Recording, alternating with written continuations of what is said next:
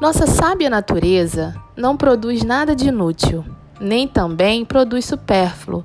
Tudo nela é muito útil. Ela recicla e transforma.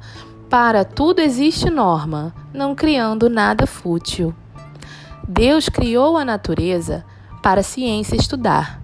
Por isso a sabedoria, diz a crença popular, que nada que a mesma faz, nunca a ciência desfaz, a não ser aproveitar. A natureza no mundo é de uma força suprema. Existe razão e lógica no poder do ecossistema. Tudo nele é organizado e nada é desperdiçado, como um perfeito poema. Tudo que existe na Terra, desde a mais simples matéria, está unida numa teia, como a humilde bactéria. Se tocar, a teia vibra. Se cortar, desequilibra. É como se fosse uma artéria. O ecossistema conecta tudo que no mundo tem, entrelaça os não viventes como os viventes também. E formando a biosfera, é melhor para a atmosfera e para os humanos faz bem. O homem ainda acredita ter superioridade sobre qualquer animal da biodiversidade.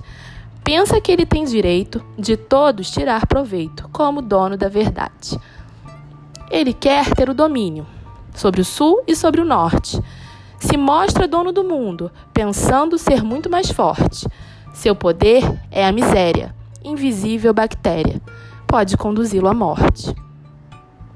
O desmatamento é crime e por isso questiono. Aumenta sobremaneira o dióxido de carbono. Então o globo se aquece, o ser humano adoece, fica a terra no abandono. Na Terra, somente o homem é um ser depredador. Não há, no entanto, outra espécie como esse devastador. Se temos inteligência, por que essa incoerência?